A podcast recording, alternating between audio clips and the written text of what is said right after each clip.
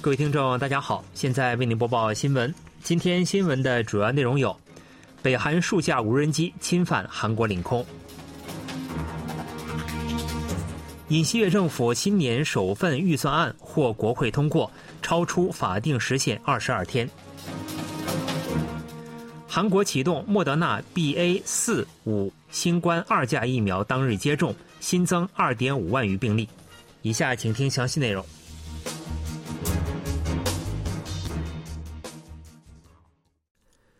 据韩国联合参谋本部二十六日表示，当天上午十时二十五分许，北韩数架无人机侵犯韩国领空，进入京畿道一带上空。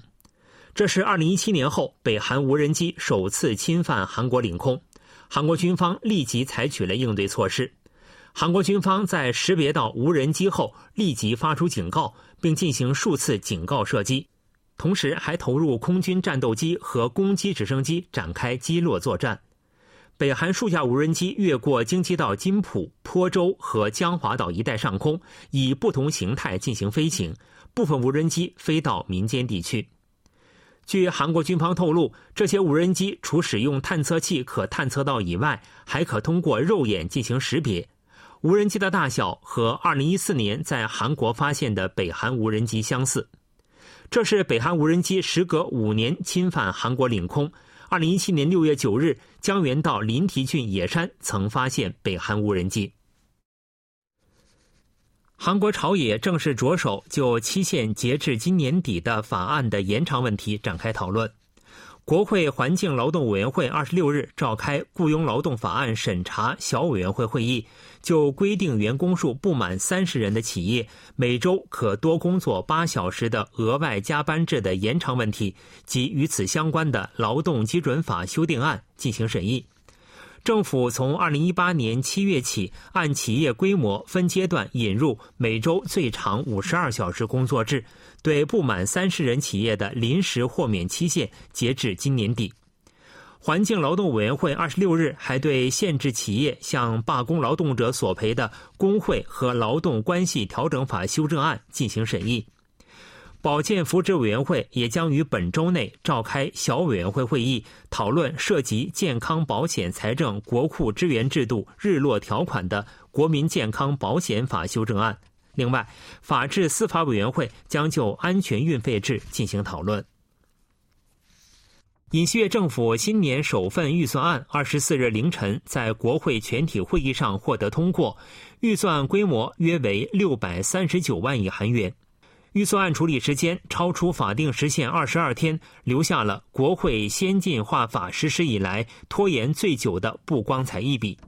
国会以赞成二百五十一票、反对四票、弃权十八票通过尹锡悦政府新年首份预算案。预算案获通过的时间超出十二月二日法定时限二十二天，是二零一四年国会先进化法实施后拖延最久的一次。国会通过的预算案规模为六百三十八点七万亿韩元，较政府提交案少三千亿韩元。这是国会时隔三年削减政府预算案。十九项附属法案也一并获通过，其中包括将法人税课税标准区间各下调一个百分点的内容。韩国政府决定将公共机构的部分职能转移至民间或进行缩减，从而实现削减一万两千四百四十二个编制名额的目标，这大约相当于公共机构编制名额总额的百分之三。企划财政部二十六日表示，当天该部门第二次官崔向大主持召开第十八次公共机构运营委员会会议，审议并通过了包括上述内容的公共机构改革计划中的职能调整和组织人力效率提升计划。共有三百五十家公共机构据此制定并提交了改革计划方案。政府决定削减一万两千四百四十二个公共机构编制名额。这相当于编制名额总数的百分之二点八，这是公共机构编制名额时隔十四年被削减。按照类型来划分，通过职能调整削减七千二百三十一个，通过提升组织和人力效率削减四千八百六十七个，通过缩小名额和实际人员数差距削减五千一百三十二个，总计一万七千二百三十个。另外，通过人员重新分配，增加四千七百八十八个。韩国和日本外交部门二十六日举行局长级别磋商，讨论日帝强占期被强征劳工受害者赔偿问题的解决方案。磋商当天在位于东京的日本外务省举行，韩国外交部亚洲太平洋局局长徐敏婷和日本外务省亚洲大洋洲局局长传越健裕出席会议。两名局长在被强征劳工赔偿等韩日间一系列问题交换了意见。目前，被强征劳工赔偿问题的有力解决方案是由韩国行政安全部下属被日地强征受害者支援财团利用韩日企业等民间的捐款代替被告日企赔偿受害者。韩国政府认为，被告日企必须谢罪并参与筹款，要求日方予以有诚意的回应。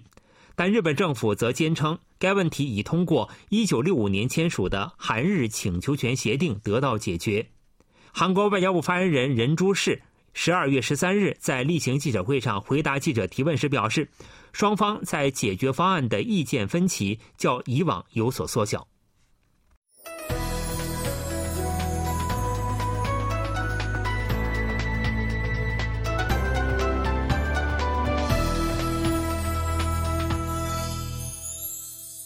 KBS World Radio。这里是韩国国际广播电台新闻节目，欢迎继续收听。韩国警方调查发现，北韩黑客组织冒充记者或国会议员办公室，向韩国外交安全领域专家发送植入恶意代码或附有钓鱼网站地址的邮件，从而窃取专家的邮件内容。不过，所幸目前并未造成重大损失。今年五月，一名韩国外交安全专家收到了一封自称是国会议员办公室发送的邮件，信中称将支付研讨会出席费用，并附上了一份支付文件。这份看似平平无奇的文件，实际上是恶意代码，运行后电脑里的所有信息都将外泄。邮件发送人并非国会议员办公室，而是北韩黑客组织。该组织在邮件中自称为记者。诱导收信人登录伪装成国内门户网站的钓鱼网站，进而窃取用户名和密码。通过这种方式发送的邮件多达八百余封，主要攻击对象为外交安全领域的专家，攻击对象均为统一、安全、外交、国防领域的专家。目前有四十九名专家遭黑客攻击，所幸外交安全领域的主要信息并未外泄。警方认为，该组织是2014年发起针对韩国水利原子力黑客攻击的 Kim Soo-ki。北韩在新冠疫情爆发后封锁边境，经济连续两年出现负增长，南北人均国民总收入的差距扩大至二十八倍。韩国统计厅二十六日公布了包括上述内容的2022北韩主要统计指标，去年北韩经济增长率为负百分之零点一。继2020年之后，再次出现负增长。去年，北韩名义国内生产总值为35.9万亿韩元，名义国民总收入为36.3万亿韩元，均只有韩国的五十八分之一。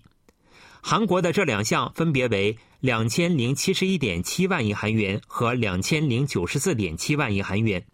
北韩的人均国民总收入为142.3万韩元。韩国则为四千零四十八点二万韩元，是北韩的二十八倍。